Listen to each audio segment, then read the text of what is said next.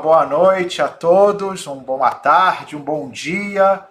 Estamos aqui no nosso sétimo encontro da nossa série católica, a Igreja e a História.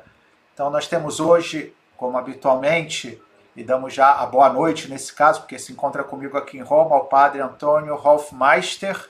E boa hoje noite. temos a Padre Bruno, Grande... boa noite, pessoal aqui de Roma, e boa tarde no Brasil. Pois é, e temos hoje a grande alegria de termos conosco um amigo de longa data, meu compadre, o Placimário, que está meio na escuridão, mas você vê que é, a Brasília está sempre sob uma sombra, né? Porque ele está falando lá de Brasília.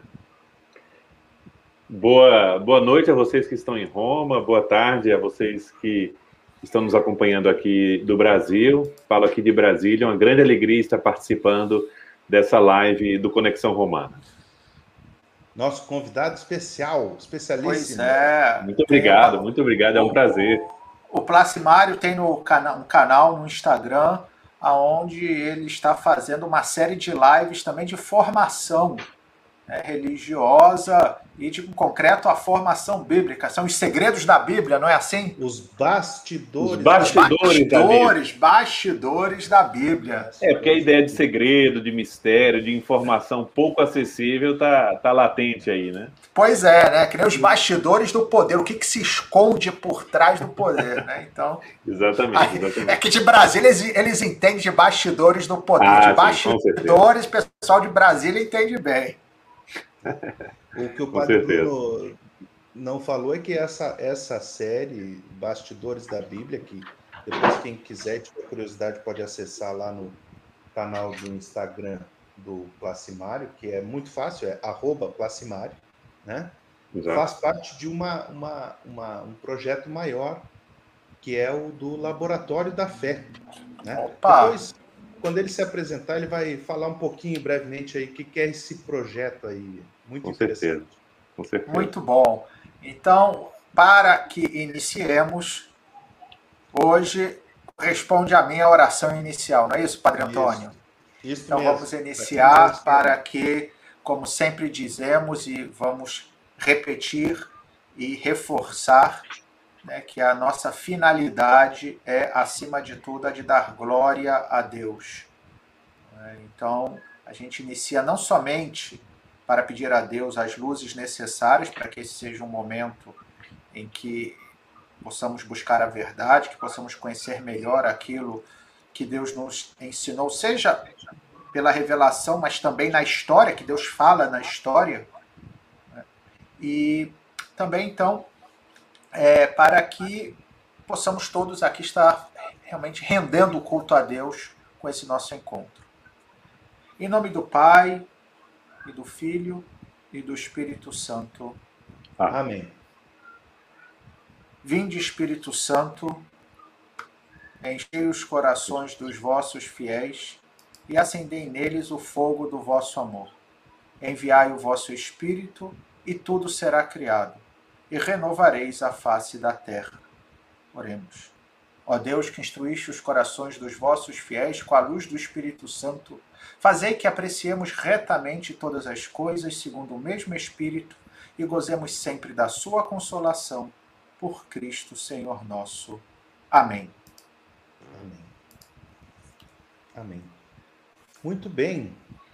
Então, eh, nesse nosso sétimo episódio, nós vamos, vamos começar, antes de fazer a recapitulação, antes de entrarmos no, no tema específico de hoje, com a apresentação do nosso convidado especial. A gente pede, por favor, que o Plasmar se apresente aí e fale um pouco desse, desse grande projeto do Laboratório da Fé.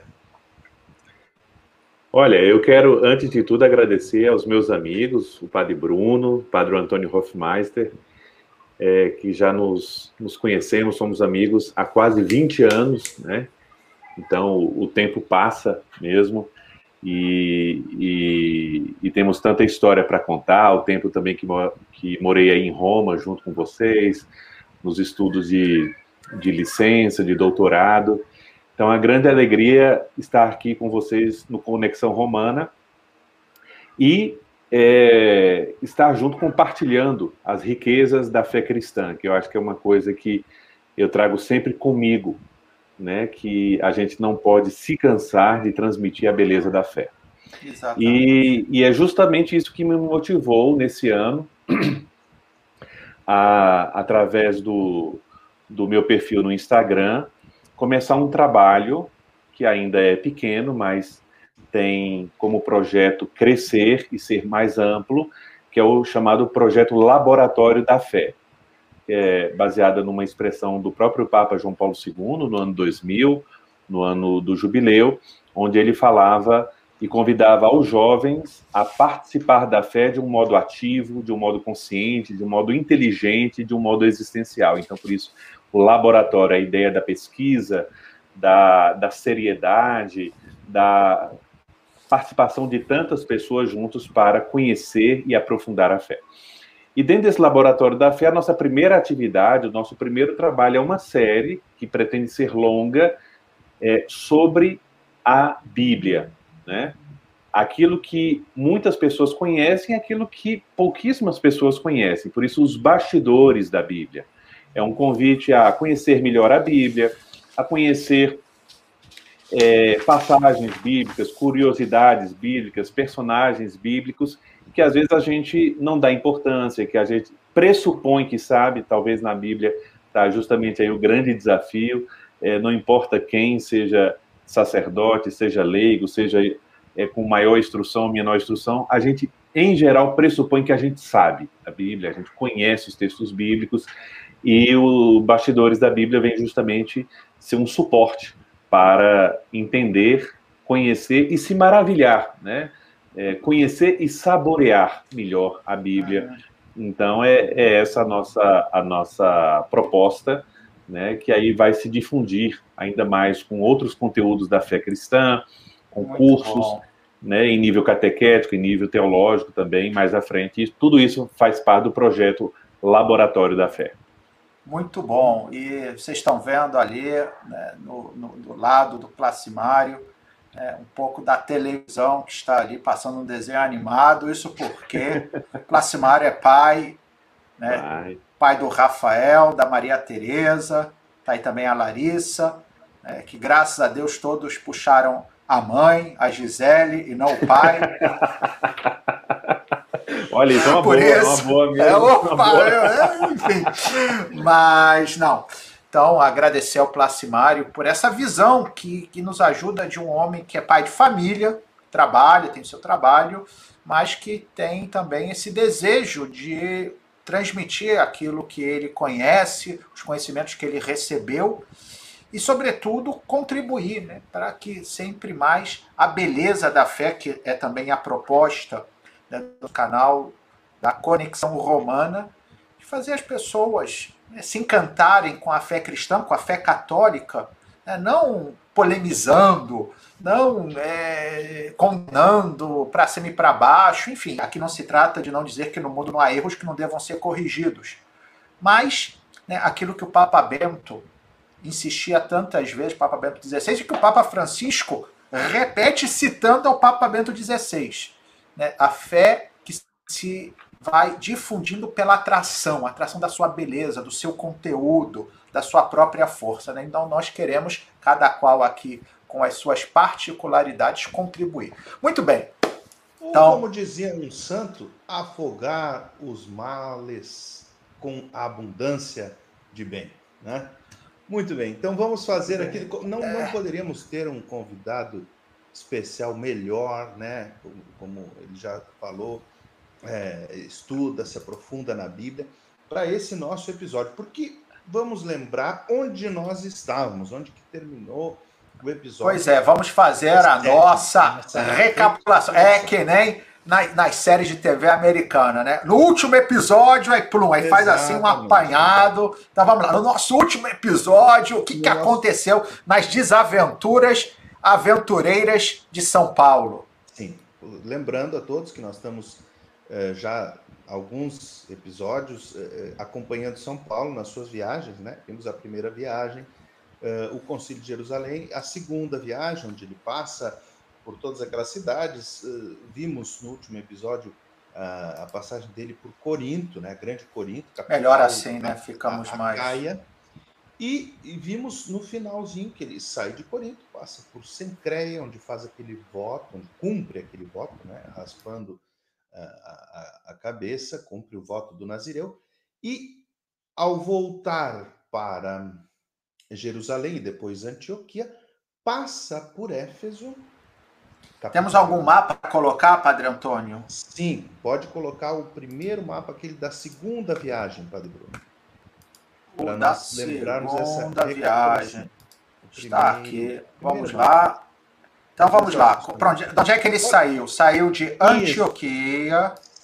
Isso, isso, é? isso na, na, segunda viagem. Saiu de Antioquia, passou isso, nós vimos tudo passou, em episódios Tarso, Derbe, Icônio, depois Antioquia da Psídia, Troade, Filipos, Bereia, Tessalônica, Atenas, Corinto. Corinto, que era onde nós estávamos no último episódio. Ele passa por Éfeso, capital da província romana da Ásia, já veremos agora, né? E, depois... e deixa em Éfeso o casal Áquila e Priscila, que havia encontrado em Corinto, deixa em Éfeso e retorna, passando ali pela ilha de Rhodes, retorna para o porto de Cesareia Marítima, Jerusalém, e a sua base, que era Antioquia da Síria. Padre Essa Antônio, Sim. tenho que lhe interromper. Interrompa-me. Para fazer um ato penitencial público. Ato penitencial público. Exatamente. Admitir um grave erro cometido. Grave erro cometido, padre. Não admitem. No encontro passado. Sim. Falei uma verdadeira asneira. Sim. Quando, falando de Cesareia, confundi Cesareia de Filipe com Cesareia Marítima. Aham quando falávamos onde Pedro tinha feito a confissão. Ah, exato. Não, essa, Cesareia é o porto. A Cesareia é a Cesareia do porto. E eu falei a besteira dizendo que era ali que Pedro tinha feito a sua confissão, conforme o Evangelho de São Mateus reporta no capítulo 16. Sim, em Cesareia. É, é, tu és o Cristo, filho de Deus vive. Então Jesus responde: E tu és Pedro, e sobre esta pedra edificareis a minha igreja. Mateus 16, 16. Isso não foi nessa Cesareia que está aí no mapa, foi em outra Cesareia, que era chamada Cesareia de Filipe, que está mais na parte interna da Palestina. Né? Então bato aqui no meu peito, né? meia culpa, minha máxima culpa. Né? Tá então, enfim. Você me dá o um perdão, Padre Antônio? Então tá perdoado. São muitas cesareias, muitas. É como a Antioquia, tinha Antioquia da Síria, de Filipe, de Filipe da, da Pisídia. Exatamente. É. Bom, vamos lá. Então. Bom, muito bem. Então, volta para a base de Antioquia. Ali, como diz o livro dos Atos dos Apóstolos, nós estamos no final do capítulo 18, não é? Quando ele parte de Éfeso, ele insiste em que ele fique, vamos lembrar disso, ele diz: voltarei de novo para junto de vós, se Deus quiser. Eh, desembarcando em Cesareia, foi saudar a igreja em Jerusalém, a igreja, uhum. né? E depois desceu para Antioquia, onde permaneceu algum tempo, diz o livro dos Atos dos Apóstolos. E aí começou a sua terceira viagem apostólica. A terceira segundo, viagem. Segundo o mapa, Padre Bruno. Lá, a terceira viagem de São Exato. Paulo terceira ah, viagem, que é o. Peraí, vamos, vamos começar hoje. aqui. O segundo mapa. O segundo Ele sai mapa. de Antioquia, vamos diz lá. brevemente o livro dos Atos dos Apóstolos, partiu de novo. Lembremos que na primeira viagem o companheiro foi Barnabé e João Marcos até Perge, né? Depois teve aquele problema. Na segunda viagem, ele começa com Silas, depois encontra Timóteo, depois acaba encontrando Aquila e Priscila, tem esses companheiros. A terceira viagem, o livro dos Atos dos Apóstolos nos diz que ele partiu de Antioquia, não fala por enquanto em companheiros. Depois veremos que ele vai encontrando companheiros de viagem ao longo do caminho. Diz que ele partiu de novo de Antioquia, percorrendo sucessivamente a Galácia, essas cidades, né, passou por Tarso, Derbe, Listra, Icônio, Antioquia da Pisídia, essas cidades da Galácia, essas quatro, que, que ele já tinha passado antes. Na primeira viagem e na segunda viagem. Se vê que São Paulo, de repente, depois o padre, o, o, o, o padre Bruno pode nos falar um pouco do, da, da, dessa questão, né? Dos Gálatas, ele tinha um, um, amor um pouco especial por esses Gálatas, porque ele passou três vezes, né? Nas três viagens ele passou pela. Era pela uma comunidade, era uma comunidade que deu muita dor de cabeça para São Paulo, tanto que ele. Né, São Paulo não era exatamente um sujeito fleumático, digamos, né, com muita clareza aqui. E ele. Não, tudo menos fleumático. E né, os Gálatas, né, que se deixam seduzir né, por alguns pregadores judaizantes, ou seja, que insistiam na necessidade do cumprimento da lei mosaica, sobretudo todas aquelas normas de purificação e, de modo particular, a necessidade da circuncisão. Falamos disso quando comentamos da Assembleia de Jerusalém. Enfim, aí Paulo, essa história, ele chega no momento e fala: insensatos Gálatas. Não, é? Quer dizer, é. Não e, e, só, e só destacando o que o Padre Antônio acabou de falar, é, quando a gente estuda a terceira viagem missionária de Paulo, uma das características fundamentais dessa viagem é justamente que ele é a, a, a atitude de Paulo de confirmar, né, essas é, comunidades já antes visitadas, né, a confirmação na fé, também já a constatação de vários frutos, né, de, de vida cristã. Exato. E depois as próprias cartas ele, a gente já viu no encontro passado que ele começou a escrever, aliás, no, no anterior, é, a, as primeiras cartas, que foram as cartas aos Tessalonicenses, com uma comunidade que ele também havia passado, a comunidade tessalônica, né, Padre Antônio, Tessalônica, cujo nome era em homenagem. A Tessália, filha de Alexandre, ou de Filipe, da Macedônia? De Filipe, irmã, irmã de Alexandre Magno. Exatamente. De, e, e, e a, a, finalidade das cartas de São Paulo, fundamentalmente, são, é a de confirmar né, os irmãos na fé e tratar nessa vontade de confirmá-los na fé e purificar de alguns erros, de alguns desvios, né, afirmar alguns aspectos doutrinais concretos que estavam ou ausentes ou de alguma forma sendo questionados nessas comunidades fundadas por ele. Perfeito, perfeito. Muito bem. Então, é, dito isto. Passa, dito isso, ele passa nessas quatro cidades ali da Galácia. Diz o, li, o livro dos Atos dos Apóstolos que então Paulo atravessou o Planalto, depois de passar pela Galácia, tem um Planalto ali, né? E então chegou a Éfeso. Agora, Padre, Éfeso. você pode colocar o mapa aquele da Ásia. Nós estamos vendo nesse mapa ali que diz Ásia, toda a Ásia Menor. Mas Vamos a Ásia, hoje, a é Ásia é um continente. Aquele mapa que diz uh, Ásia SPQR. Esses né? nomes aí. Sabe o que, que significa SPQR, Padre Antônio? Sim, Senatus Populusque Romanos. Ali. Ah. Aí está o mapa do Império Romano na sua máxima extensão. Mas calma aí, não, calma aí, Padre Antônio, calma. Sim, calma. Senatus Populusque Romanos. O que, que significa isso, Padre Antônio? O Senado e o povo de Roma. Ah, né? porque diziam também. Roma que... era uma república ainda nesta ah. época, onde a Ásia passa o controle de Roma, não era ainda. Então um não significa sonopatsi questi romani. Não, não. Isso dizia ou, ou pior, como diziam os inimigos de, dos romanos, sonoporti questi romani. É, vocês são porcos estes romanos, mamma mia, não. Muito bem, então aqui estamos com o mapa. É, é, é qual é a. Bom, a Ásia, é essa. Essa que está mais escura. Essa né? aqui. Né? Nós vemos ali, então, por exemplo, o a Península da Anatólia, que em português nós também chamamos de Ásia Menor, hoje a Ásia é o nome de, um, de todo um continente. Né?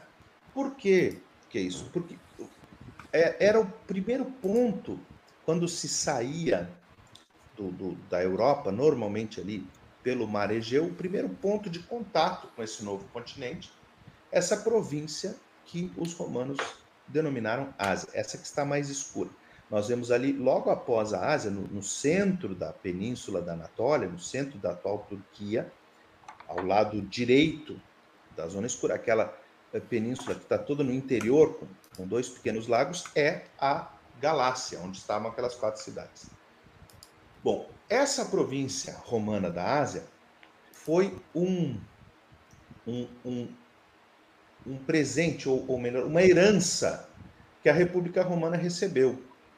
Recebeu de quem? Como assim? Explica isso aí, Padre Antônio. Vamos explicar. Então, uh, havia ali um reino, o reino ah. de Pérgamo. Pérgamo é uma das cidades que depois soa, soa do livro do Apocalipse, não é isso, oh, Placimário? Já veremos com isso. certeza, com certeza. Ah, uma das é? sete igrejas. Do Apocalipse. Então, havia ali o reino de Pérgamo. E o último rei de Pérgamo deixou em testamento, quando, quando da sua morte, o seu reino ao Senado de Roma. Deixou em testamento o seu reino. Bom, entregue para Já era um reino. Uh, Submetido Vassalo. Subsidiário, é, um reino é, subsidiário de Roma, um reino aliado. Então, ele deixa esse reino ao Senado, a Roma ao Senado, e a Ásia se torna uma província senatorial, uma província proconsular. A capital dessa província, agora talvez a gente possa colocar aquele mapa já das, das províncias romanas da Anatólia, da Ásia Menor, onde aparece já a localização. Qual é o nome desse, Padre Antônio? É o, o mapa que está logo depois desse, Padre, aquele que tem as províncias coloridas ali. É, é porque aqui na minha lista ele saiu da ordem. Ah, já achei. Eu já achei. Não tem, gente, ah, aqui resolve-se tudo. Aqui não tem problema. Aí, perfeito. Aqui é só a solução. Só solução. Temos o, o, o, percurso da segunda viagem, mas o percurso da segunda viagem com as províncias bem marcadas, né? A Galácia em verde claro. Ó, a, a gente Ásia, aqui agradece ao pastor Joyful Heart. Exatamente. Né? Pela, direitos ali, pelos direitos autorais. Ralph F. Wilson. A internet é uma maravilha. E vemos ali. Então, Éfeso, na, no Mar Egeu, no litoral do Mar Egeu, capital da província da Ásia. Era uma cidade muito importante. Aqui, Éfeso, né? Isso. Podemos agora passar... Aqui o Mar Egeu. Exato. Para o outro uh, mapa, onde aparecem outras cidades da província da Ásia importantes, e depois o Placimário vai nos, nos, esclarecer com o seu conhecimento dos bastidores bíblicos, né, a questão do, do, dessas igrejas citadas no livro do Apocalipse, não é? Então, é, Éfeso era essa, essa capital e havia em Éfeso, uma, uma cidade helenística muito potente, havia em Éfeso, nós vamos ver depois um grande teatro, né? Aqui. Grego havia uma, uma biblioteca importante, o Placimário vai nos falar depois da biblioteca de Celso, né? E havia o grande templo. Aí, aí está a Ásia, no litoral do Mar Egeu. Nós vemos ali uma ilha, Patmos. Depois Placimário vai nos explicar por que, que essa ilha aparece.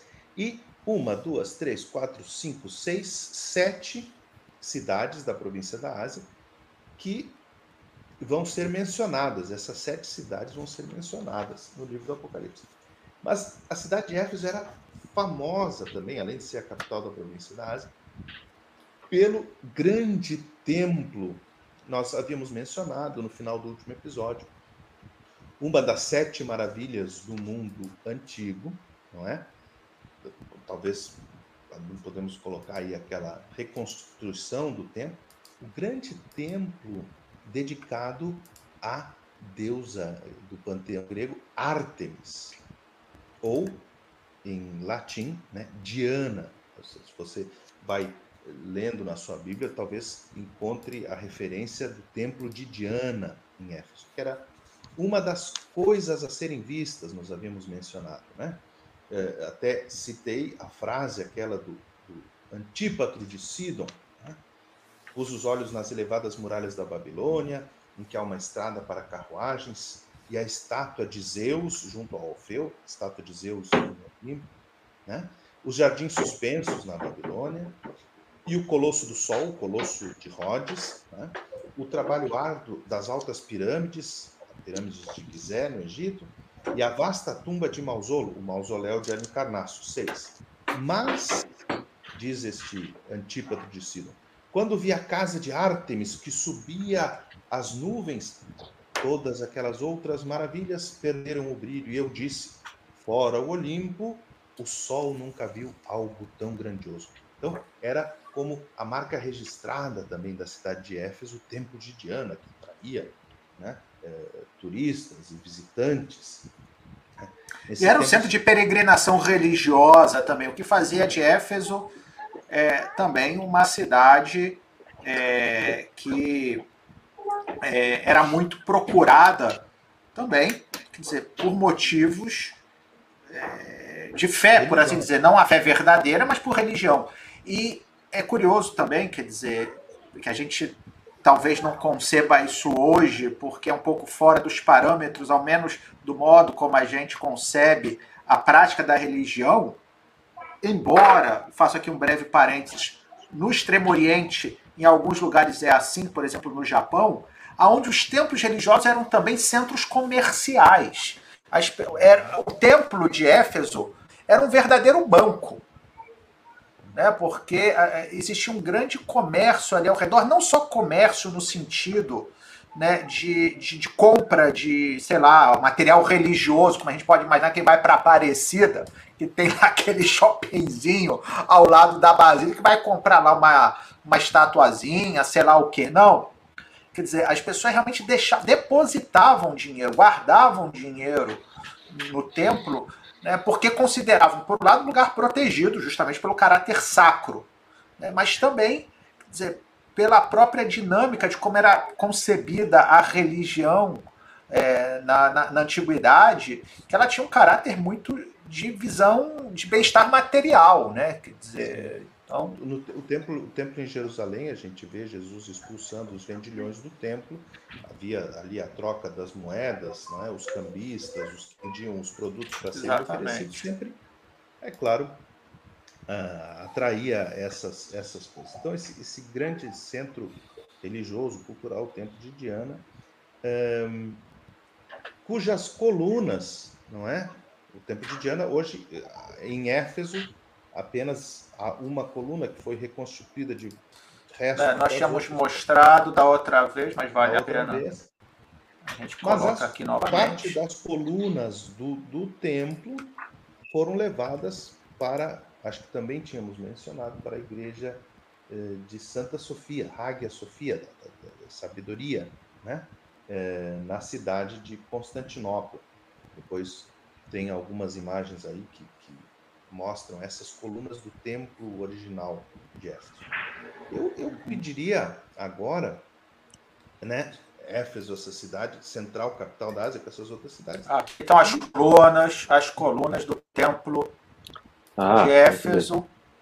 Então, essas são as colunas originais do templo de Éfeso. Aqui nós vemos né, ao fundo um pouco da Basílica de Santa Sofia, que agora, né, infelizmente, foi reconvertida em mesquita, porque foi construída como igreja cristã por, na época né, da antiguidade do Império Bizantino e foram aproveitados, portanto, nessas colunas do Templo de Éfeso. Depois, durante a dominação islâmica, né, a partir da queda de Constantinopla em 1453, quando os turcos né, invadiram a cidade, os otomanos, exatamente, e aí tem início o Império Otomano, e converteram logo em seguida em mesquita. Depois, já no século XX, né, com a Revolução Laica de Ataturk, né, quando acabou o Império Otomano e, e começa, digamos, o que seria a Turquia moderna, a mesquita de Santa Sofia foi fechada e foi convertida no museu. Né? E aí recuperaram-se alguns mosaicos, se vê, por exemplo, na, atrás das colunas um pouco os arcanjos, né? É, que estavam ali representados segundo um pouco tanto as visões do livro do Apocalipse, né, que agora o Placimário vai comentar um pouco, como também da visão de Isaías, né, que a gente vê aquela grande liturgia celestial que Isaías concebe no Antigo Testamento, e que agora não sei como é que está, né, porque depois que decidiram reconverter em mesquita, não sei se taparam de novo, enfim, mas aqui a gente vê. Bom, então voltemos para o, o mapa das cidades da província romana da Ásia, e eu pediria que o nosso convidado especial falou pouco até agora, que falasse. É, eu acho que só falou você, Padre Antônio. Pois é. ó, a minha mãe normalmente fala que eu falo demais e é verdade. Mas hoje você me deixou até corado, Padre Antônio. Fale-nos um pouco sobre essas cidades. E, Não, com certeza. Qual a relação é... delas com o Apocalipse? Exatamente. Essa centralidade da, da qual vocês estão falando, de Éfeso, é, na Ásia Menor e depois a sua centralidade tanto política como geográfica, ela se manifesta também no texto bíblico. Né? Então, como já foi mencionado, logo no início do livro do Apocalipse, no capítulo 2, nós temos as famosas cartas dirigidas às sete igrejas. Né? E essas sete igrejas estão aí é, no nosso mapa indicadas. São Éfeso, a primeira. Então é muito interessante notar isso. Éfeso é a primeira igreja na lista das sete, né, do livro do Apocalipse. Então, Éfeso, Esmirna, Pérgamo, Tiatira, Sardes, Filadélfia e Laodiceia. Olha como era chamada Éfeso dos antigos, era Re Proté Kai, Magisté Metrópolis Tes Asias, em grego. Em português é a primeira e grande metrópolis da Ásia. Né? Então era assim que era denominada Éfeso né, pelos antigos gregos. Exatamente. E se vocês notarem nesse mapa, então fica quase um meio círculo das outras igrejas em volta de Éfeso, né? Plasmário, Depois... só um minutinho para a gente contextualizar, porque a gente fez um salto agora. Né? A gente está falando do Apocalipse de São João, que do ponto de vista histórico é um livro bastante posterior. Né? Então a gente está fazendo aqui um pequeno parênteses, até para justificar o que a gente está fazendo essa inserção, é para contextualizar não tanto né, a, a, questão da, do progresso da revelação bíblica, quanto dessas cidades né, por onde também São Paulo passou. Né? E o que a uhum. gente sabe delas, muito né, da, da próprio contexto histórico, é também daquilo que a gente obtém da Sagrada Escritura, e nesse caso o livro do Apocalipse. Né? Com certeza. E o livro do Apocalipse, então, o fato de indicar essas igrejas, de colocar Éfeso no primeiro lugar, mostra a importância histórica, a importância geográfica e que tem um impacto direto no trabalho de evangelização da igreja e na história da igreja, né? Como é a nossa a nossa nosso objetivo aqui na, na série católica. Então, é, é interessante quando, é, só leio uma frase aqui do início da carta, no endereçamento da carta à igreja de Éfeso, o autor do livro do Apocalipse diz o seguinte: ao anjo da igreja de Éfeso escreve: Isto diz o que tem, o que tem, então esse o que tem sempre nas cartas é Jesus Cristo, o que tem na mão direita as sete estrelas, o que caminha no meio dos sete candelabros de ouro. Ou seja, aqui mostra Cristo, que tem um pleno senhorio, um pleno domínio sobre essas sete igrejas e, de alguma forma, sobre toda a igreja, todas as comunidades eclesiais, e hum, isso é anunciado na carta de Éfeso. Então, para mostrar a centralidade e a preeminência da igreja presente em Éfeso. Né? Então, essa menção da, da carta do Apocalipse, na, dessa carta de Éfeso que está presente no Apocalipse, é muito interessante. Então, eu queria destacar justamente isso, num texto, como disse o Padre Bruno, que é posterior. É, o livro do Apocalipse é, um, é mais ou menos, nós temos aí de 50, 60 e até talvez 70 anos depois é, dessa viagem de Paulo, né, por essa cidade, mas para mostrar como essa a igreja de Éfeso, a comunidade cristã de Éfeso, é, possui um lugar importante na história da igreja. Exatamente. É, poderíamos dizer que é a porta de entrada do evangelho para essas demais cidades da. Padre da Antônio, Sim? só lhe interrompo. É, eu vi aqui nos comentários, estavam falando que de fato o seu microfone está um pouco baixo. É, Vou tentar é, aproximar-me mais. Bom, é, você fala mais alto, se você acordar alguém, você aguenta as consequências amanhã de manhã. Não há problema, não há problema. Espero que agora eh, estejam me escutando, me escutando melhor. Bom, então, é, Paulo chega né, nessa, nessa sua terceira viagem, chega em Éfeso, mas ali, Padre Bruno, antes já havia chegado, um pouco antes de Paulo, já havia chegado um personagem que encontra em Éfeso Áquila e Priscila, que Paulo havia deixado em Éfeso, e, e, e, fica um tempo ali em Éfeso, um pouco antes da chegada de Paulo. Quem é esse Exatamente. personagem? Que, é que nós... Então, é, nós vamos agora falar de uma figura bastante interessante, seja porque ele vai aparecer depois, vai ser citado por São Paulo, né, seja na primeira carta aos Coríntios, como também na carta a Tito, seja por aquilo que revela né, da complexidade da difusão do cristianismo nesse início. Porque, às vezes, a gente pode ter duas visões extremas é, e que são equivocadas sobre como o cristianismo foi se difundindo. Uma, que seria uma visão ingênua, né, que é de achar que tudo foi muito programadinho.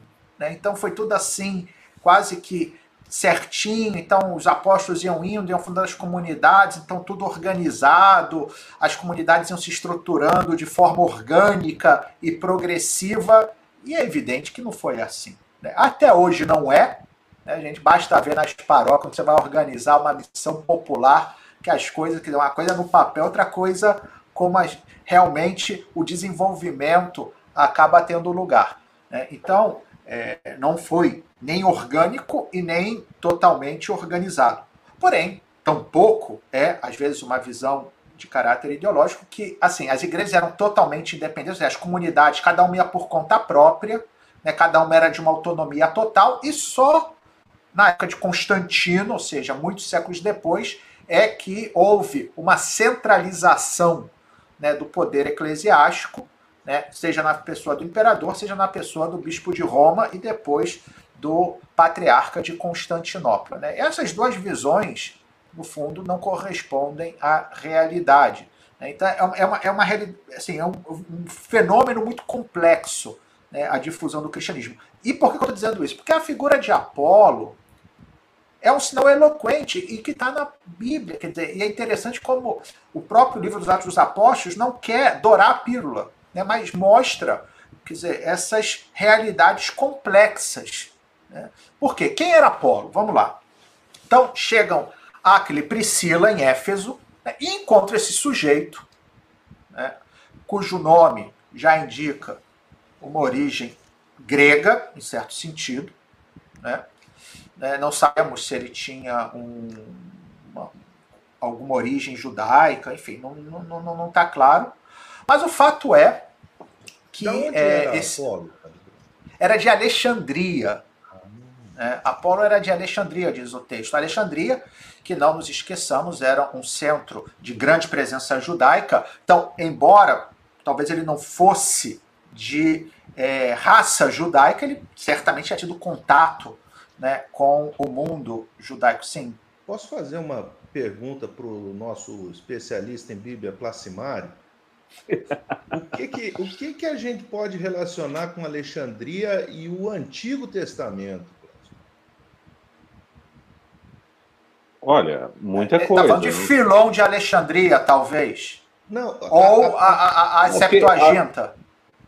Não, e Alexandria tem, tem várias coisas. Imagina que dentro da diáspora judaica, né, esse fenômeno da dispersão dos do judeus, a Alexandria na época é, do final do Antigo Testamento, na época mesmo de Jesus, era um lugar que, junto com outras cidades, tinha mais judeus do que a própria Palestina. Né? Sim, exatamente. E, então, ali vai ser o ambiente no qual vai ser é, feita essa tradução que nós já fizemos referência em encontros uhum. precedentes do Antigo Testamento em língua grega, que é a chamada Septuaginta ou tradução dos 70. Dos 70. Septuaginta porque né, a, a, a, história, um pouco a tradição, uhum. é, fala de que foram 70 sábios né, cada um fez uma tradução em lugar separado e depois foram comparar e todas as traduções eram miraculosamente idênticas. Idênticas, exatamente. Assim, aí ficou como tradução do 70. Bom, mas enfim, é. Esse sujeito, Apolo de Alexandria, né, quando chegar aquele Priscila, descobre que ele estava pregando né, é, corretamente, diz o texto, é. sobre Jesus. Esse corretamente não significa que era perfeitamente, como nós vamos ver, porque Apolo desconhecia.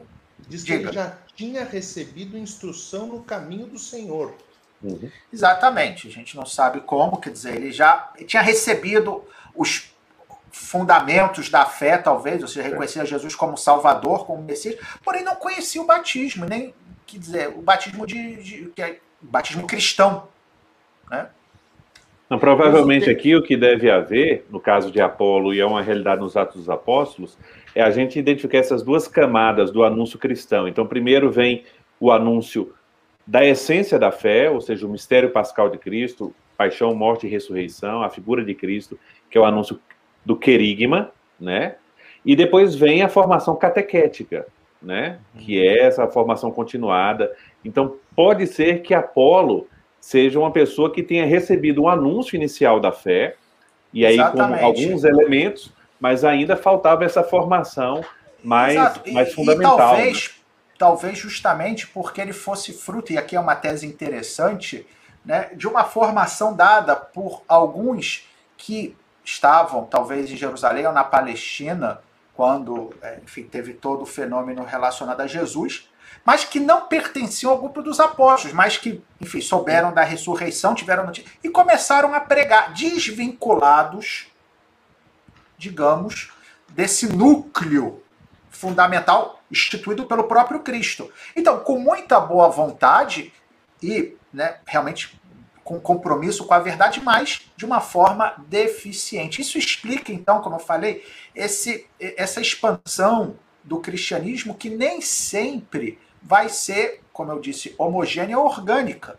É complexo, né? Como você disse. É muito complexo. E depois, mais à frente, isso vai dar lugar também ao aparecimento já das primeiras heresias, coisa que o livro do Apocalipse, por exemplo, já vai dar algum tipo de uhum. reflexo quando nessas cartas, né, que na, na, na visão que São João teve na ilha de Patmos, dessas, dessas cartas escritas para essas igrejas, ali já se mencionam alguns grupos né, um pouco heterodoxos, ou até poderíamos dizer heréticos. Bom, mas enfim, aí dava lá esse Apolo, Priscila e Aquila fala, opa, esse cara é bom, esse cara é bom, o cara tá, o cara é bom pregador, um cara carismático, né? Porém, aliás, aqui eu faço um novo ato penitencial, porque foi a segunda asneira. O mês né? de maio trouxe, trouxe uma dimensão penitencial. Pelo menos, exatamente. Mas aí, quando a gente fala o que não deve, a gente tem que pedir perdão.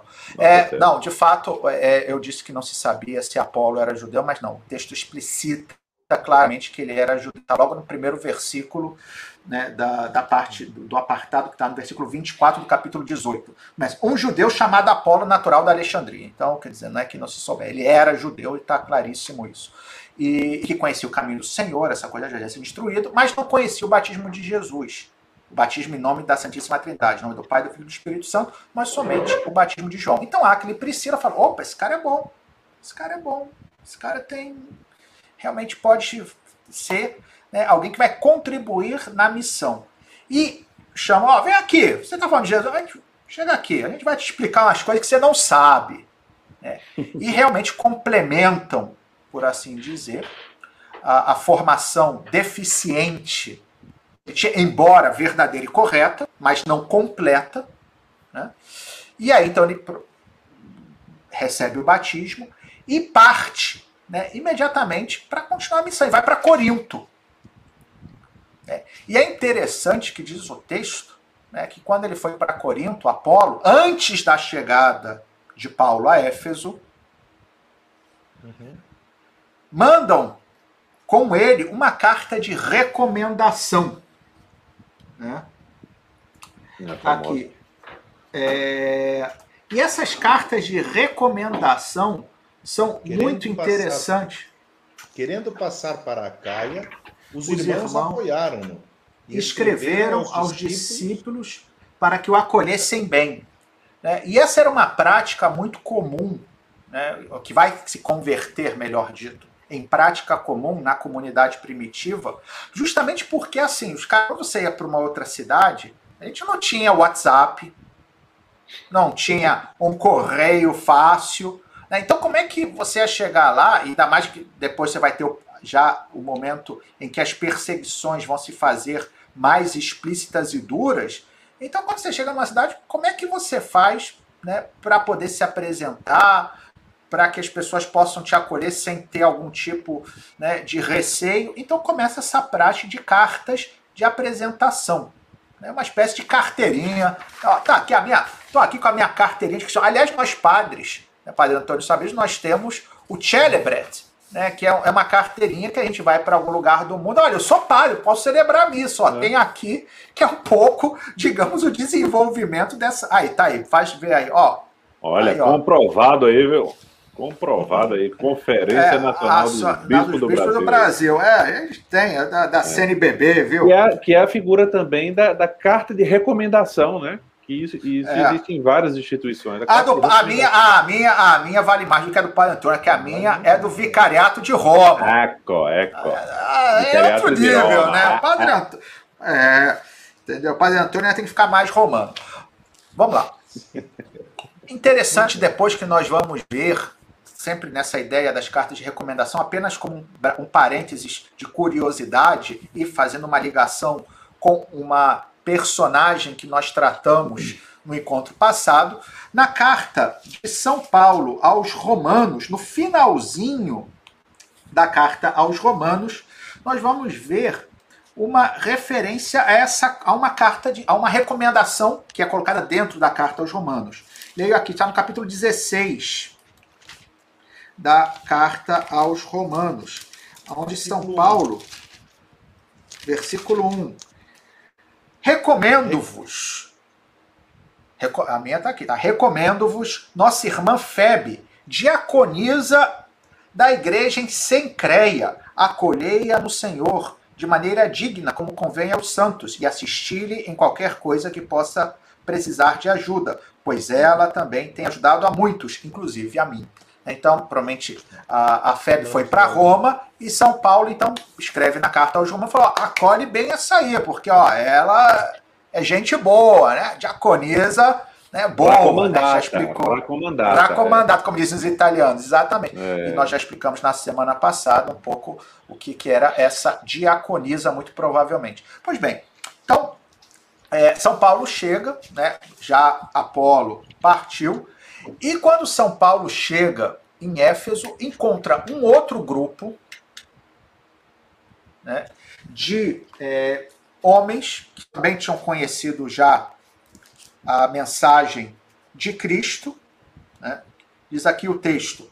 Enquanto Apolo estava em Corinto, Paulo atravessou o Planalto, como o Padre Antônio se referiu, e chegou a Éfeso. Aí encontrou alguns discípulos que certamente não eram os que seguiam Apolo, porque se fossem, junto com a instrução que Apolo recebeu de Priscila e Áquila, eles, esse grupo também teria recebido. Então vamos ver que eles têm mais ou menos né, o mesmo problema de Apolo, né, até pior em certo sentido, que é o seguinte, quando é, Paulo pergunta, descobre esse grupo, né, e a gente vê essa complexidade que eu já tinha referido antes, vós recebestes o Espírito Santo quando abraçastes a fé? E eles respondem: nem sequer ouvimos dizer que existe Espírito Santo. Paulo perguntou: Que batismo então recebestes? Eles responderam: O batismo de João. É, então aqui, Padre Antônio. Sim. É, que é quer dizer, a diferença entre o batismo de João e o batismo cristão. Placimário também pode é, dizer alguma coisa sobre isso? O, o, o, padre Bruno tinha nos falado antes, né? O batismo de João era um batismo penitencial, um batismo de arrependimento, de, de conversão. Né? E metanoia, para usar o termo grego, metanoia, né? que é conversão. É, mudança de vida. O batismo cristão, né? que, que faz parte do mandato de Jesus Cristo, quando ele diz ide por todo, no, no final dos evangelhos, mandato missionário, ide por todo o universo, anunciando o evangelho, anunciando a boa nova e batizando em nome do Pai, do Filho e do Espírito Santo. Né? Batismo como nós temos até hoje, o sacramento do batismo. Essa, também Placimar tinha de referência, uh, às vezes podiam ter escutado primeiro um querigma, apenas. Querigma? O que é querigma, Padre Antônio? Querigma, Você, Padre Antônio sempre vem, tá vendo, Placimário? Padre Antônio sempre com palavra difícil. Não, só um pouquinho. O Placimário já tinha usado essa palavra antes, você nem tinha se dado conta. e nem pegou no pé. nem pegou no, no pé dele, só, só comigo. Bom. É, é porque você ocupa anúncio... mais espaço na câmera, aí eu vejo melhor. O primeiro anúncio, me corrija se eu, se eu estiver errado, Placimário. É, Exato, é, é isso. Jesus Cristo é o Messias, aquele que nós esperávamos. Jesus Cristo é o Senhor. Né? Mas pode não, não, não, não ter tido contato, não ter recebido então, o batismo, o sacramento, né? a, a própria celebração do, da fração do pão, isso. É, exatamente, o querigma é esse primeiro anúncio, né? É, Jesus é o primeiro... Senhor, Jesus, Jesus é o Salvador. É o Senhor, entendeu? E, e pronto, é esse Agora, depois do desenvolvimento de entender quem é Deus, quem é Jesus, a história da salvação, a igreja, os sacramentos, então isso aí é, é a segunda dimensão, que é a é. dimensão catequética. Né? Exatamente. E depois aqui é importante também ressaltar que talvez quando eles falam que nem sabiam que havia um Espírito Santo, não provavelmente não é, é, não é que eles ignorassem que sobretudo no Antigo Testamento, que era a palavra de Deus, que então os fiéis tinham acesso, porque evidentemente não existia ainda o Novo Testamento que não tinha sido escrito, salvo as duas cartas aos Tessalonicenses, mas era algo que não era nem sequer ainda formalmente reconhecido como revelação, embora a comunidade tessalônica, desde o primeiro momento, tenha já tido aquilo como Deus que se falava com eles através de Paulo, mas essa dimensão daquilo que nós hoje compreendemos como de Deus ainda falta um pouco para que madurar, amadurecesse essa, é, é, essa, essa consciência. Porém, quer dizer, é, no Antigo Testamento fala-se do Espírito Santo, do Espírito de Deus. Né? Pensemos, só para citar é, a, o próprio é, livro do Gênesis, quando fala que o Espírito de Deus pairava sobre as águas, logo no primeiro capítulo, falando do relato da criação, ou então aquela passagem emblemática de Ezequiel 36, do profeta Ezequiel, né, que fala que vos darei um coração novo e um espírito novo. Né? Então, dizer, o Antigo Testamento está cheio de referências sobre o Espírito de Deus, o Espírito Santo. O que provavelmente esses discípulos ignoravam é que houvesse uma efusão do Espírito, que houvesse uma ativa participação na ação do Espírito na vida do sujeito, não simplesmente como uma profecia ou como uma referência né, nas Escrituras. Pensemos também, poderia aqui se citar, né, Joel 3, né, que fala daquele anúncio de que todos receberão o Espírito de Deus, né, uma passagem acho que, que vale a pena. É só para a gente ressaltar que, claro, é, quando fala-se aqui dessa ignorância do Espírito, é da ação do Espírito, muito provavelmente, né, não tanto da, da existência como tal do Espírito Santo na, na e da visão é, e da visão cristã do Espírito Santo, né? Exatamente. a dimensão pós-pascal, né? Uhum. Exato, como aquele que vai recordar, como o próprio uhum. Jesus, uhum. a gente vai começar a escutar isso nos próximos dias, nas leituras da Sagrada Escritura, né, da Santa Missa, quer dizer, esse anúncio daquele que, que Jesus envia junto com o Pai para fazer com que aquele anúncio que Jesus deixou aos apóstolos fosse sempre presente nos apóstolos, mas também em todos aqueles que viriam depois pela pregação dos apóstolos, que somos nós. Né? Então, aqui, por exemplo, Joel 3, 1, 2, né, que diz assim: Acontecerá depois disso, derramarei meu espírito sobre toda a carne. Vossos filhos e vossas filhas profetizarão, vossos anciãos terão sonhos, vossos jovens terão visões. É uma passagem que, aliás, é muito querida ao Papa Francisco. Né? Quando ele cita muito essa, essa passagem de Joel. Bom. E nós vemos isso nesse episódio, né, Padre? O, o, vemos ali, primeiro, tendo ouvido isso, eles foram batizados e depois um outro sacramento, né, como nós temos até a hoje. Confirmação, a confirmação diz que é, Paulo impôs-lhes as mãos, como o bispo faz na confirmação. O Espírito Santo desceu sobre eles, então começaram, como diz o profeta. O que, aliás, já acontecera numa outra situação com Pedro e Sim. João, está no capítulo 8 dos uhum. Atos dos Apóstolos, quando em Samaria acontecera a mesma coisa. Tinham sido batizados, mas não tinham recebido o Espírito Santo. Então vai Pedro e João, né, e aí põe as mãos, né, e eles então recebem uma infusão, uma espécie de mini Pentecostes acontece ali. E é interessante, aqui um breve parênteses, porque é uma figura que vai aparecer mais à frente, né, logo em seguida, nessa cena na Samaria, no capítulo 8, vai por primeira vez ser mencionada ainda na Bíblia é a primeira e única vez, mas depois na história da igreja vai aparecer em outros lugares a figura de Simão, o mago. Ah, sim. Que era um sujeito que viu aquilo todo, era um taumaturgo, ou seja, um. Tá, agora eu estou falando bonito, tá vendo? Não é só o Padre Antônio. Era um sujeito que fazia né, atos extraordinários. Era um milagreiro. Era um milagreiro, mas um milagreiro de soldo. Ou seja, você pagava para ele fazer milagre. Né? E aí ele viu os apóstolos curando aquela coisa toda e ele oferece dinheiro aos apóstolos né, para poder obter aquele poder. E os apóstolos dizem que não tem como, porque eles fazem aquilo gratuitamente por obra e graça do, da ação de Jesus. Né? E ali depois desaparece essa figura de Simão, mas vai aparecer, como isso mais à frente, em Roma. E por que, eu estou citando ele?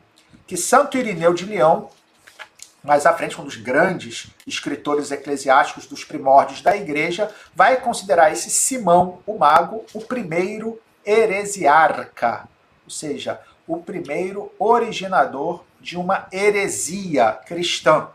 E, de fato, algumas tradições vão colocá-lo aqui em Roma, né, e ele fundaria uma espécie de igreja paralela e é, há citações de uma disputa pública que depois houve entre Simão Mago e Pedro nos fóruns romanos. Mas isso é para muitos capítulos mais à frente. Eu queria só fazer uma consideração muito breve aqui, só para a gente não perder o momento. Faça.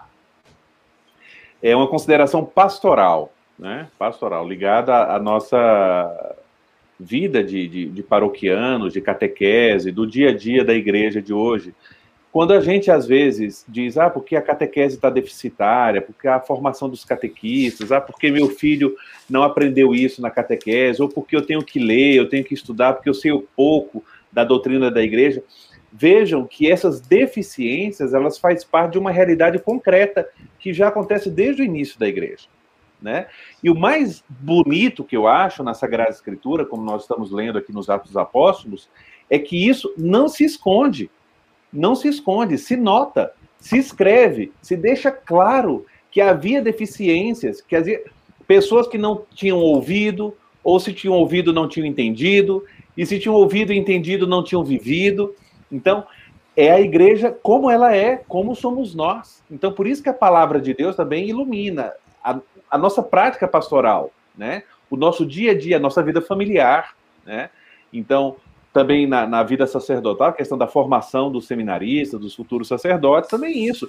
Há deficiências. Agora, qual passo vamos dar para suprir isso, né? Então era só essa, essa consideração que eu queria muito fazer. Muito bom, ótimo, muito bem colocado. Bom, vamos continuar então. Só uma coisa que eu vi que apareceu aqui, eu faço porque eu acho que a gente tem que aqui ajudar o nosso caríssimo Placimar que está iluminando-nos tanto com a sua sabedoria e conhecimentos, que perguntaram qual é a plataforma onde está os seus cursos. É no Instagram, não é isso? É, por enquanto é só minhas lives toda quinta-feira. Eu vou falar mais no final, mas toda quinta-feira no Instagram. No futuro, sim, vamos ter plataforma mais ampla, com cursos e tudo, mas por enquanto estamos começando.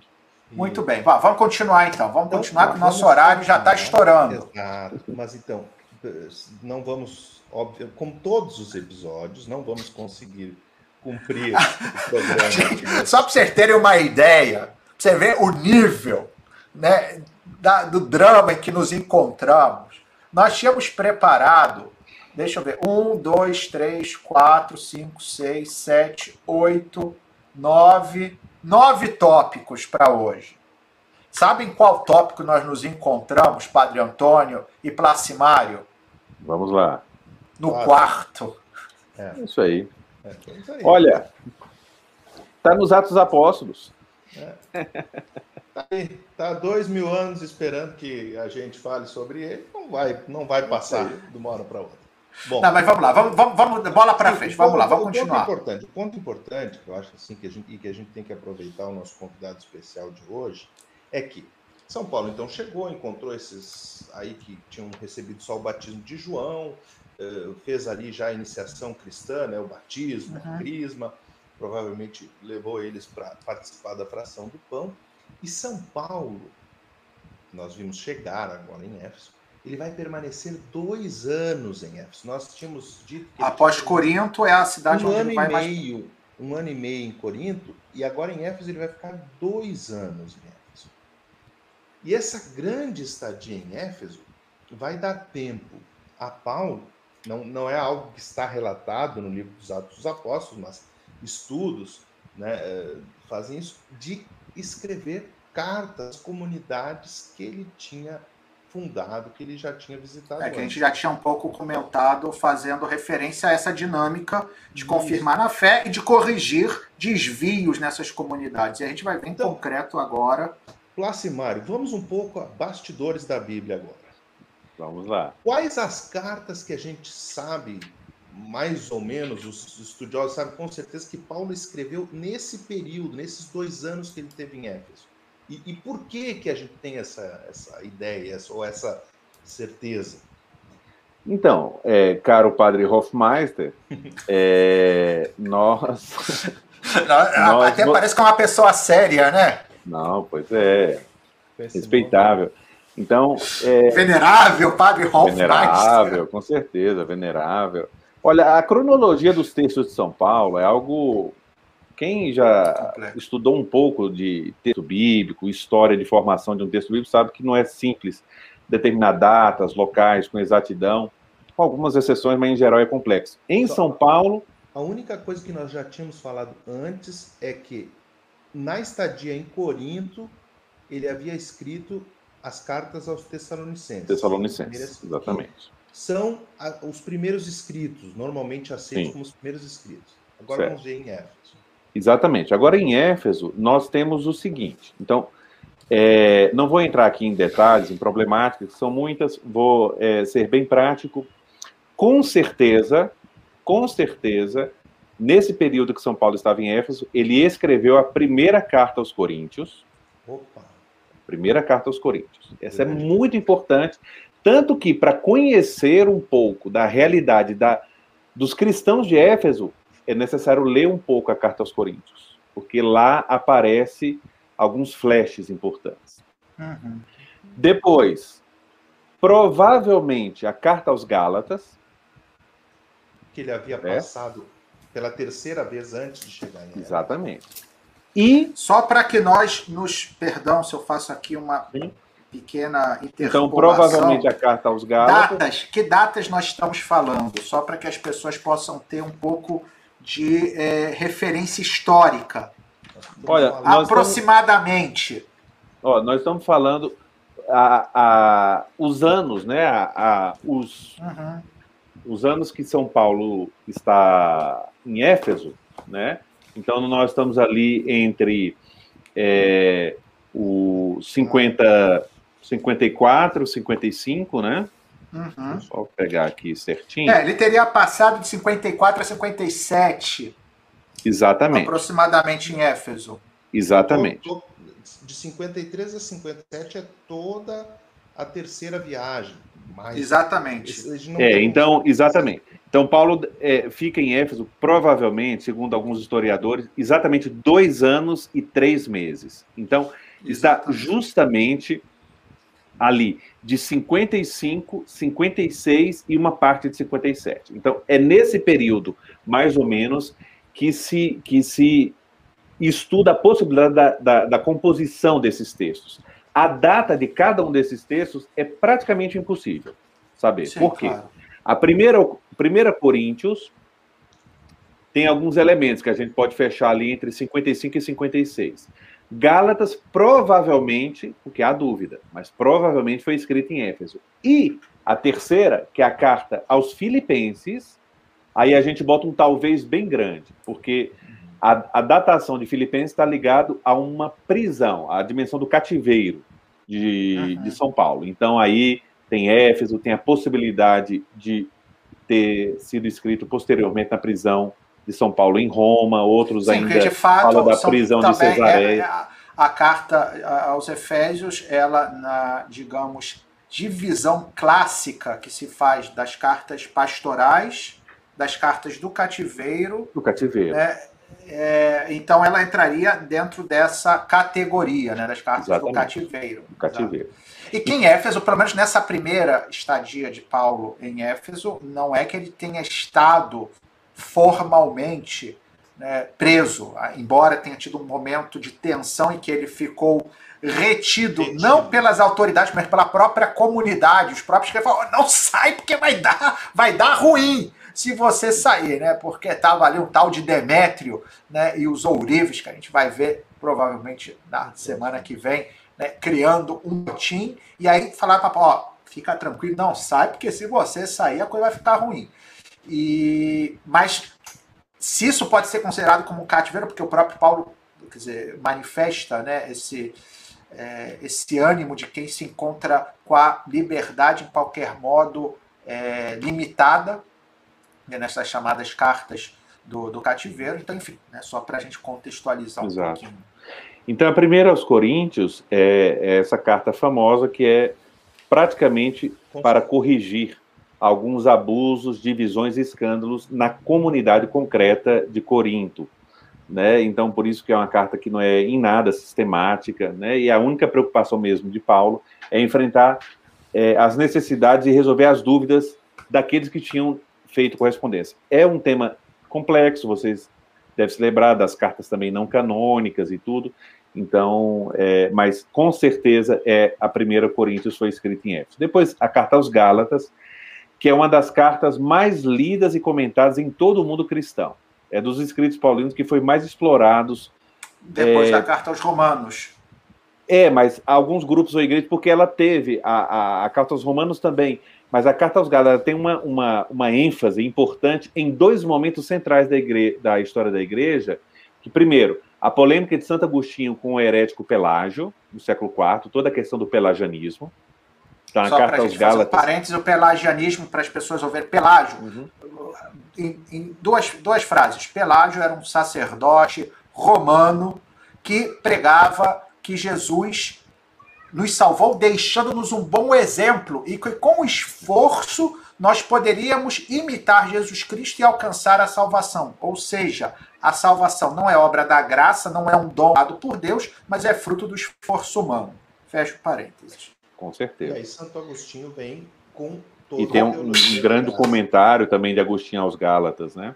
E depois a questão da reforma protestante. Então, toda a questão do debate com os reformadores no século é, XV, o século XVI, no debate católico-protestante, então a Carta aos Gálatas ela é central. Né? Então, isso Justamente é, é porque é São importante. Paulo, na Carta aos Gálatas, a gente já tinha feito referência no início do nosso é, encontro de hoje, quer dizer, São Paulo vai escrever aos Gálatas porque ali tinham esses judaizantes que estavam insistindo e convencendo os Gálatas de que eles teriam que, para obter a salvação, cumprir a com lei. todas as normas da lei de Moisés. Mas aqui é importante, porque quando fala-se de lei, né, não está se falando de obras meritórias ou daquilo que o próprio Jesus diz no Evangelho que nós temos que fazer. Né? Jesus dá mandamentos, né? O novo mandamento vos dou, que vos ameis uns aos outros, como eu vos amei. Escutamos isso outro dia na proclamação do Evangelho, ou mesmo, quer dizer, as bem-aventuranças, quer dizer, a, a, o Evangelho possui uma lei, né? possui uma, um, normas, né? mas quando Paulo é, escreve aos Gálatas e de uma forma bastante incisiva, né? fala que a lei não serve para nada, que o que salva é a graça, né? a fé em Jesus Cristo, né? aceitar que Ele é o Salvador, ele está se referindo né, à prática da lei mosaica. Todas aquelas abluções, aquela, aquela necessidade de se abster de certos alimentos e, sobretudo, a circuncisão, né, que era o grande tema, que Paulo, inclusive, usou uma expressão dura na carta, né, falando de mutilação. Né? Se vocês querem se mutilar, né, quer dizer, é, para ressaltar né, com essa força que São Paulo tinha, de que, olha, se eu tenho que cumprir tudo isso para ser salvo, eu estou dizendo que a cruz de Cristo não valeu de nada. É inútil, exato. É inútil. Então, daí a força e também digamos assim, a, a, a, tudo que suscitou ao longo da história a carta aos Gálatas, até porque às vezes ela foi tomada né, isoladamente, porque a gente não uhum. pode se esquecer que todo o Novo Testamento deve ser lido né, como uma unidade, embora seja composto, para, talvez Placimário possa né, fazer um, brevemente né, uma ideia é, sobre é, essa questão né, dessa unidade, mas também individualidade né, da Bíblia, já que a gente está falando disso, e para dizer né, que o porquê que a carta aos Gálatas foi tão assim objeto, como Placimário disse, de, é, de, de, polêmicas, mas também né, de momentos assim de afirmação doutrinal, como no caso de Santo Agostinho. Não, com certeza. É, é, é, um texto polêmico, né? Gálatas, é, é ou seja, o texto de São Paulo ele está polemizando com os fiéis da Galácia, né, num tema muito importante sobre a salvação, sobre a fé, sobre a questão da identidade cristã diante da identidade judaica, esse, esse elemento que é forte em todo o Novo Testamento. Né? E como o Padre Bruno acabou de falar, essa, essa noção de, de, de, de unidade da Sagrada Escritura, o Antigo Testamento, o Novo Testamento, sempre que há uma interpretação ou redutiva ou errada mesmo, de algum texto bíblico, de alguma verdade de fé, pode ir atrás que há uma, uma, uma seleção de algum aspecto da fé, que no início é verdadeiro, mas se, se, se, se torna polarizado ou se torna é, fanatizado e se deixa um lado só, esquecendo o outro aspecto. Né? Então, é como o, o a, na filosofia clássica a gente fala do cristianismo, a religião do et et, isso e aquilo. Então, Deus e homem. É, não de oposição, né? exatamente. Não de oposição, não, de contraposição, de ou isso ou aquilo. Não, é, em geral, exatamente. quando se vai para polarização, se afasta um pouco da verdade da fé, que ela é ampla, profunda e sempre está acima do nosso modo comum de enxergar e de falar. É, por isso, por exemplo, eu acho que é a coisa mais evidente, porque na polêmica, sobretudo do século XVI, isso vai ficar evidente, é, como a gente, se por um lado tem a carta aos Gálatas, que afirma literalmente a inutilidade das obras da lei, nós temos é, a inutilidade das obras da lei, perdão, e da necessidade da fé como caminho de salvação, mas nós temos a carta de Tiago, uhum. que diz literalmente, que a fé sem obras é morta. É morta. Né? Então, e aqui nós vemos o equilíbrio. Né? E por isso que a Sagrada Escritura deve ser lida no seu conjunto. Né? E a gente vê como é importante a gente estudar, a gente realmente procurar sempre conhecer. Nunca. Gente, é importante, Padre Bruno, a gente conhecer não só a Bíblia, mas os bastidores. Os bastidores da Bíblia, exatamente. Né? E, e, assim, com essa deixa, Padre Antônio, acho que a gente já vai começando aqui a nos despedir né? E porque senão é, amanhã ninguém acorda, o Padre Antônio tem missa. Eu, eu não sei eu... vocês que estão no Brasil se estão conscientes disso, né? Então, nós estamos aqui no Brasil, 6h46 da tarde, né? Começando a noite aqui, e os nossos amigos de Roma já estão chegando quase à meia-noite. À meia-noite, é, já vai virar abóbora daqui a pouco. Então... Vai virar abóbora aqui, vai, pum, vai virar uma abóbora. As é. lives da madrugada. É, pois é. é. Isso é perigoso. Mas, então, é, antes vamos de lá. Concluirmos, e, bom, na cenas dos próximos capítulos, né? Vamos continuar onde paramos em Éfeso. Ó, as cenas do próximo capítulo vai ter exorcismo, Uhum. Vai ter magia, livros de magia. E vai ter, vai um motim. ter motim. Opa! Opa! Vai ter de tudo. E de repente vai até ter o famoso sujeito que morreu com homilia. A homilia pois é, mortal. É. A gente já está quase morrendo de esperar por esse dia, né? A homilia que mata. Mas significa é. que, que, que eu estou convidado para a próxima também? Claro. Veja, veja bem, Plasmário, eu, eu, por mim, você se faz membro já, né, com todo o direito da conexão romana.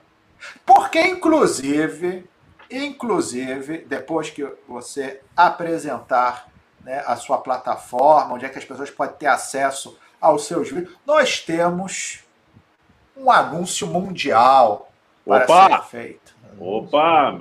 Mistério, um anúncio, mistério. É, uma coisa assim, entendeu? Que vai arrebentar a boca do balão. Não, não é verdade, pessoas vão achar e depois vão ficar defraudadas, né? mas é isso.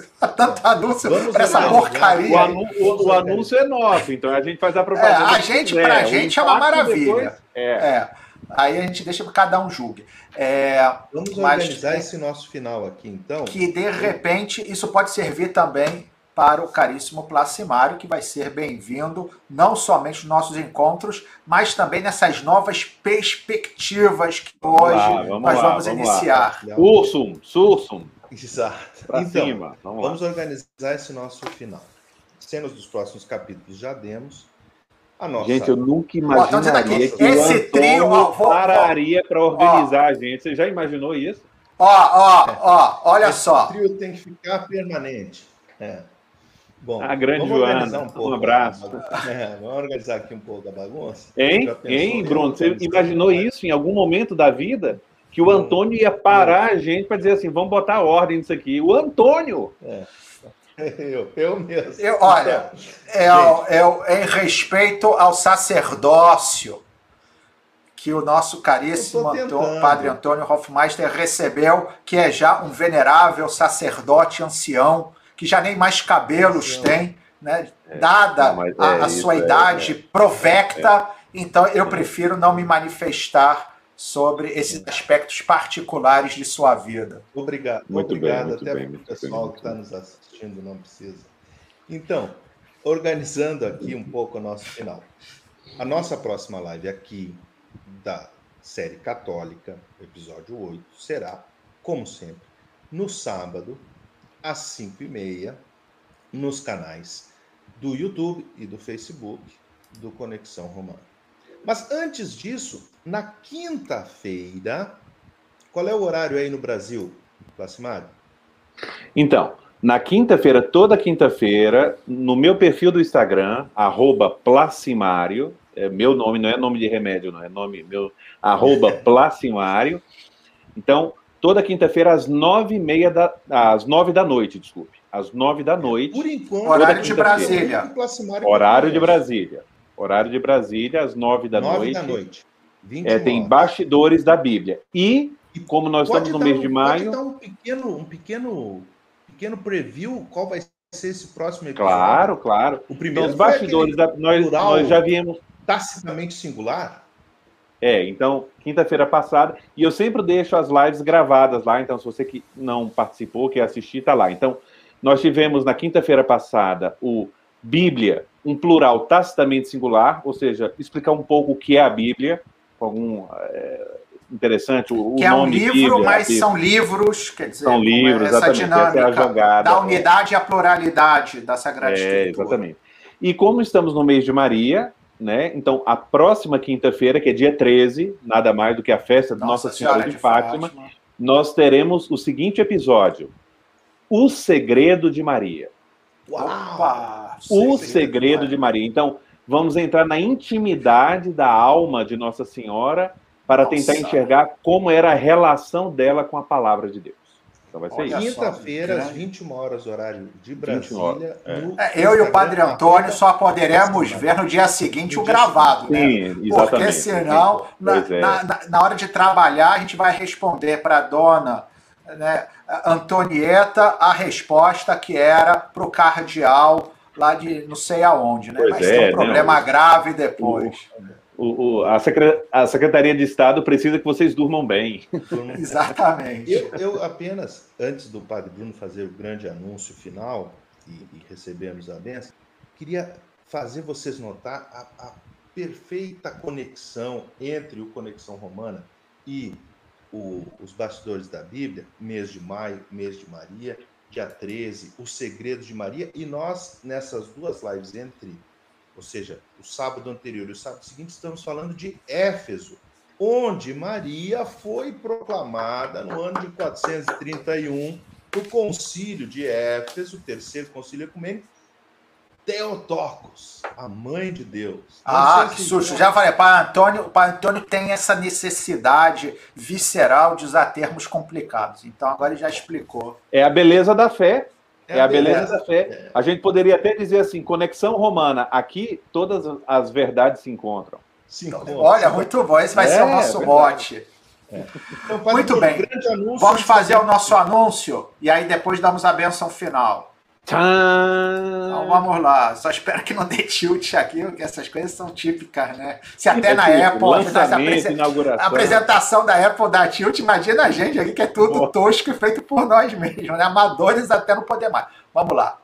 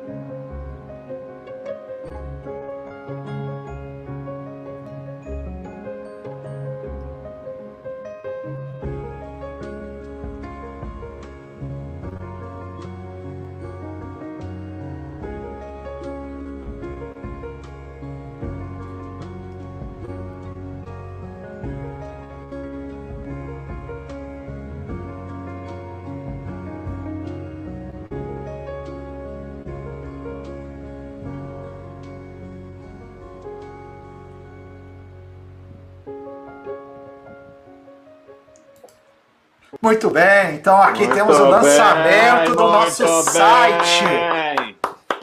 Nosso Só tem site. Uma coisa a dizer, hein? Alto nível. Ah, pois é, a gente, alto nível é o nível que a gente consegue, né? Eu quero aqui trabalhando sem sozinho, mas olha, então a partir já já está é, no ar o site www.conexão, né, sem o tio, tracinho romana www.conexal.com.br. Né? Então aqui eu vou escrever www www.conexal sal tracinho romano hífen é, é o underline é o hífen né? Ponto com ponto br. vamos é, tá aqui. Veja que a conexão é romana mas o ponto com é br. Tá aí, ó, o nosso novo site. Então, quem quiser, tá tudo lá organizado, todos os nossos encontros, todos os, os, os vídeos da Católica, as últimas celebrações eucarísticas, quem quiser botar as intenções da missa agora, a gente tem tudo centralizado, os vídeos das últimas missas, vamos começar a botar mais material também das coisas, as imagens, a gente está é, mencionando nas nossas lives, enfim, alguns textos, então vai estar tá tudo centralizado, né? Então, ó, agora, muito pelo bom, menos, fica né, um lugar onde você pode encontrar tudo né, que a gente tem procurado muito compartilhar com essa iniciativa da Conexão Romana. Vamos colocar lá no site novo, Padre Bruno, o, o link para acessar os, o Laboratório da Fé e os bastidores da Bíblia também, para o pessoal que Olha, muito bem. Mas eu, eu, eu, quero falar também para as pessoas que estão é, nos escutando aqui no YouTube, no Facebook. Há muito material na internet. Muito Exato. material, muitos vídeos, muitas coisas boas, interessantes.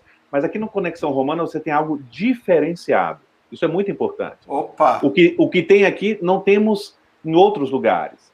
Primeira tem coisa três, importante. Tem, tem três, três sujeitos simpáticos. Lógico, a beleza é o nosso forte, com certeza. E, ah, enfim, né? Mas eu quero dizer, a gente usa primeiro, os três primeiro, usam que a gente tirou dois, não vê nada. Ó, primeiro, dois sacerdotes brasileiros que trabalham na Santa Sé, no Vaticano, junto com o Papa Francisco, e estão aqui conosco, compartilhando a fé, a história da igreja, os ensinamentos da igreja. Isso é muito importante e é único.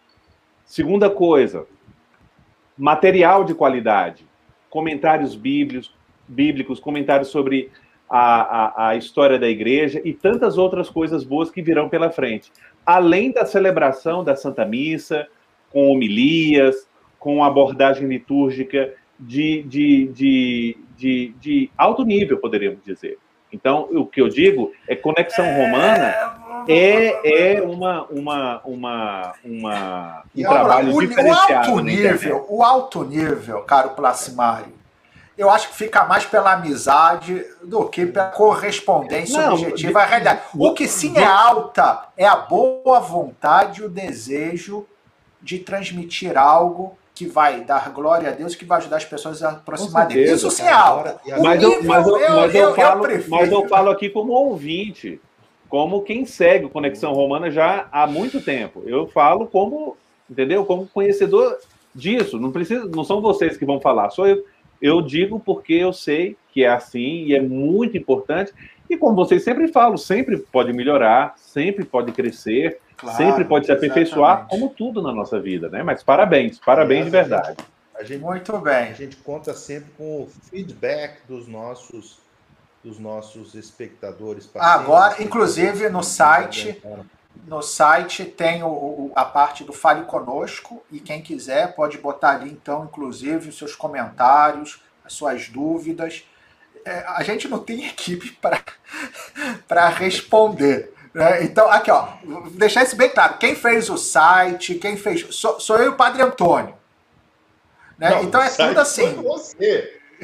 Não, enfim, a gente precisa, não precisa esses detalhes, a gente não diz. Mas enfim, eu e o Padre Antônio, e agora tá o Placimário que está se unindo. vamos dar uma mão nós, aí. Esperemos. Acolhi o convite, então estamos juntos aí na.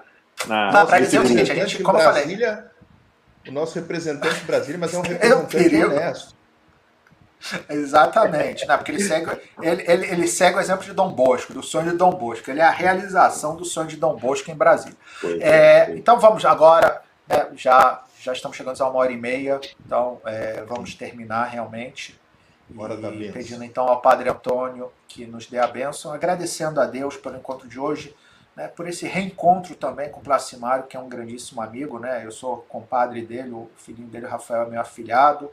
Né? A, a TT, que é a outra filha mais velha dele, a Maria Tereza, ela tem no Padre Antônio um carregador. Como é que eu posso dizer? Um carregador né, de nível, isso sim. Né? E, então, olha, Placimário, obrigado pela tua amizade, obrigado, obrigado pela sua presença. Né? Um beijo para todo mundo aí, pelo pro Rafa, para a TT, para Larissa, para Gisele, né, a mãe dessas obrigado. crianças lindas. E bola para frente, vamos continuar, porque vamos certamente Nosso Senhor né, vai nos dar a graça necessária. Padre Antônio, por favor, aqui, a bênção. Aqui em Roma, acabamos de entrar no domingo, segundo domingo de maio, que aí no Brasil é o Dia das Mães. Dia das Mães. Né? E Placimário já tinha falado, mês de maio, mês de Maria, no dia 13, dia de Nossa Senhora de Fátima, é, teremos esta o segredo de Maria nos bastidores da Bíblia. Vamos pedir a intercessão da nossa mãe, a mãe de Deus, proclamada em Éfeso, mas nossa mãe, que eh, Jesus Cristo na cruz nos entregou como mãe nossa, para que a bênção de Deus chegue a todos nós, especialmente aqueles que, que mais precisam, né? através da sua intercessão, proteção materna. Ave Maria, cheia, cheia de graça, de graça o Senhor é convosco. Bendita sois vós entre as mulheres, e bendito é o fruto de vosso ventre, Jesus. Santa Maria, Mãe de Deus, rogai, por nós, pecadores, agora e na hora de nossa morte. Amém. O Senhor esteja convosco. Ele está, Ele está no meio de nós. Pela intercessão de Nossa Senhora de Fátima, nossa Mãe Aparecida, padroeira do Brasil, Maria, nossa Mãe Santíssima. Abençoe-vos Deus Todo-Poderoso, Pai, Filho e Espírito Santo. Amém. Amém. Amém. Boa noite a todos. Obrigado, boa, boa noite. noite. Boa noite a todos. Grande Muito abraço, obrigado por tudo. Deus. Grande abraço. Boa noite.